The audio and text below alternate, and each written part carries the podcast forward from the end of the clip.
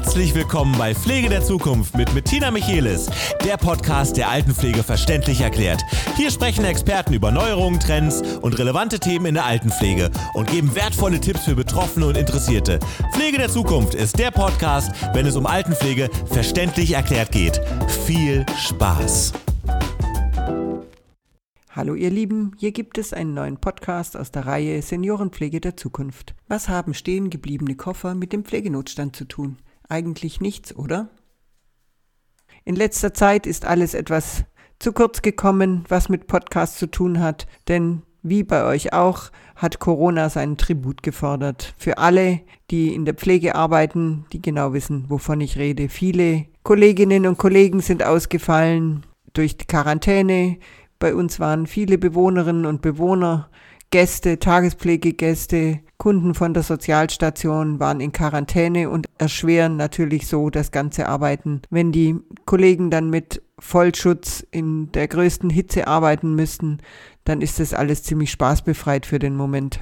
Nichtsdestotrotz gibt es natürlich Themen, über die wir sprechen sollten, ich spreche heute alleine. Ich habe heute keinen Gast, aber ich möchte euch meine Gedanken ein bisschen teilen, was mir so die letzten Monate aufgefallen ist. Angefangen vom Streik der Fluglotsen bis hin zum, zur Kofferproblematik über Streiks an Unikliniken, wer weiß davon? Offensichtlich keiner oder nur wenig Leute. Reines Insiderwissen bis hin zu dem Thema, ich muss meine Mutter in die stationäre Pflege tun und ich habe so ein schlechtes Gewissen.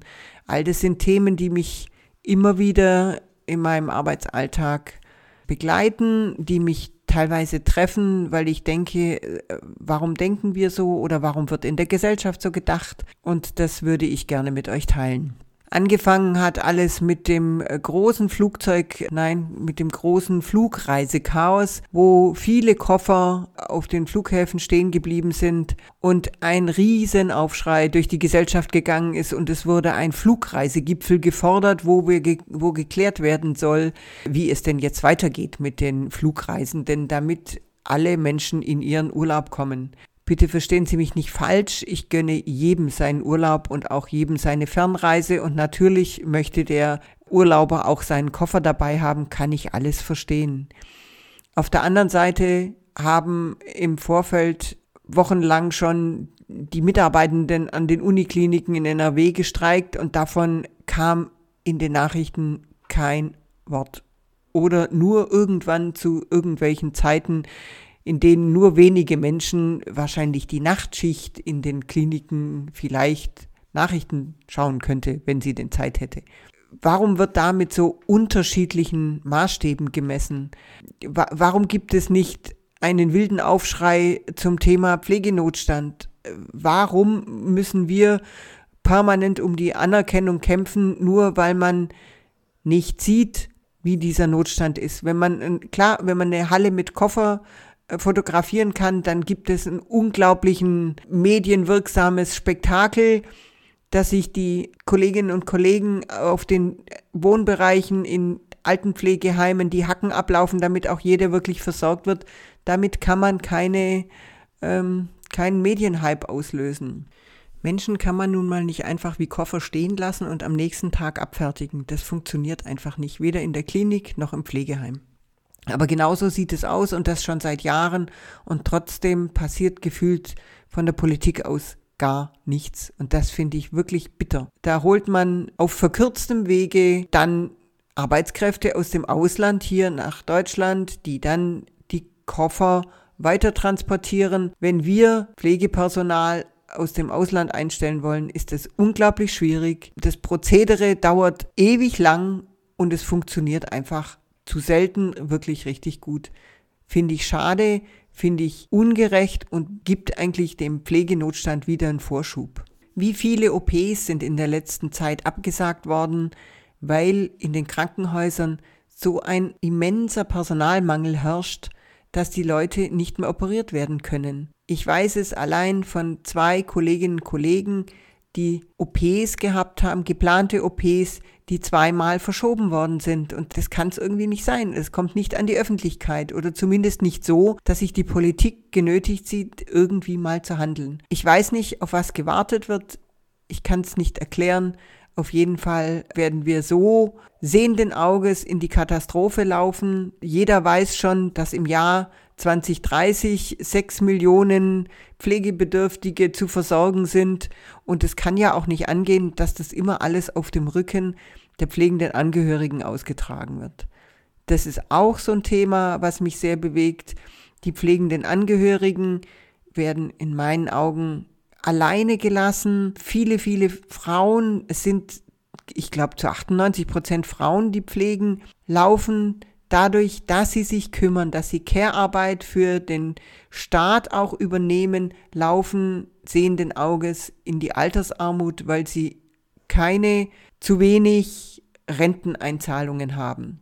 Ich sehe junge Frauen, die ihren Beruf aufgeben oder in Teilzeit zurückstecken, damit sie ihre Liebsten versorgen können. Das ist gut gemeint, aber ob das immer das Richtige ist, wage ich jetzt einfach mal zu bezweifeln. Und das sind nachher die Leute, die sich im Alter gar nichts mehr leisten können, auf Sozialhilfe angewiesen sind. Und wenn die dann mal in die Pflege kommen, genauso wieder vom Staat versorgt werden müssen. Warum werden die Leute so schlecht gestellt im Vergleich zu anderen, die keine Care-Arbeit machen. Jetzt möchte ich euch noch berichten von einem Telefongespräch mit einer Tochter, die verzweifelt auf der Suche nach einem Pflegeplatz war, mit der ich letzte Woche telefoniert habe.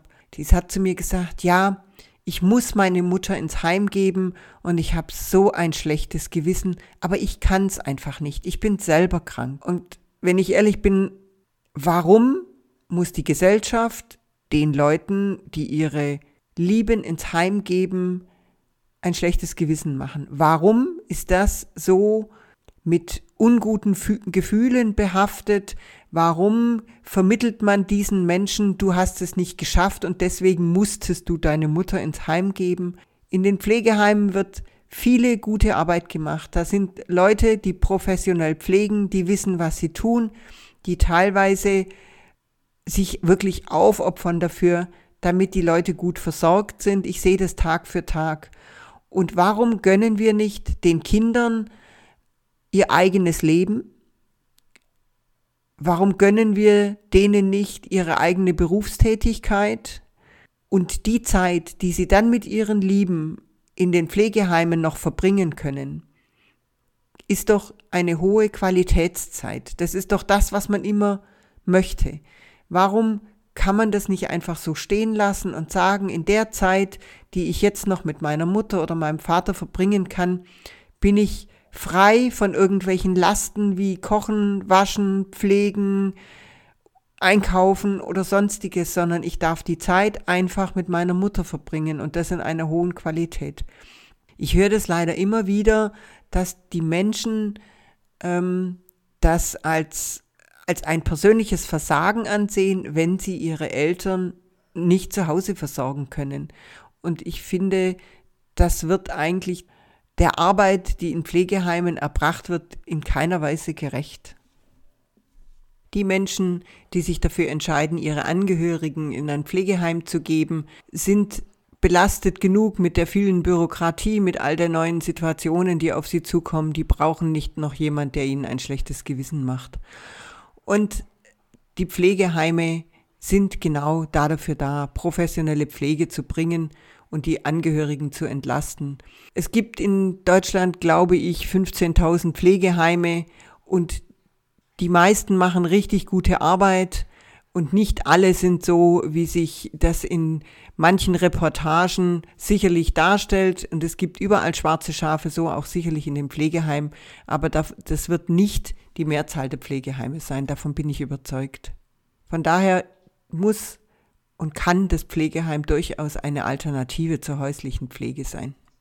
So, meine Lieben, das waren meine Gedanken in den letzten Wochen so ein bisschen mal zusammengefasst und ich freue mich von euch zu hören. Bis auf bald, wenn es wieder heißt Pflege der Zukunft.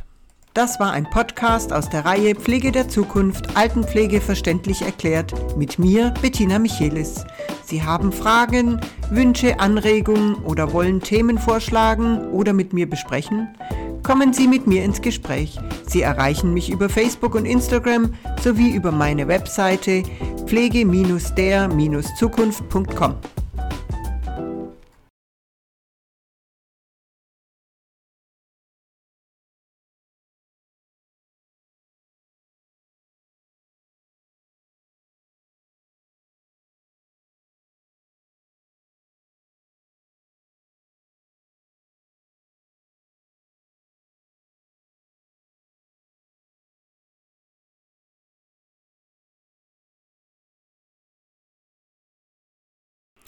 Es ist ein Mythos, dass derjenige, der seine Liebsten ins Pflegeheim gibt, diejenigen nur abschiebt.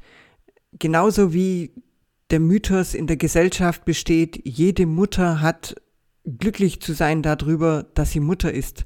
Auch das ist nicht immer mit Glücksgefühlen behaftet und genauso wenig ist es ein Abschieben, wenn jemand ins Pflegeheim zieht.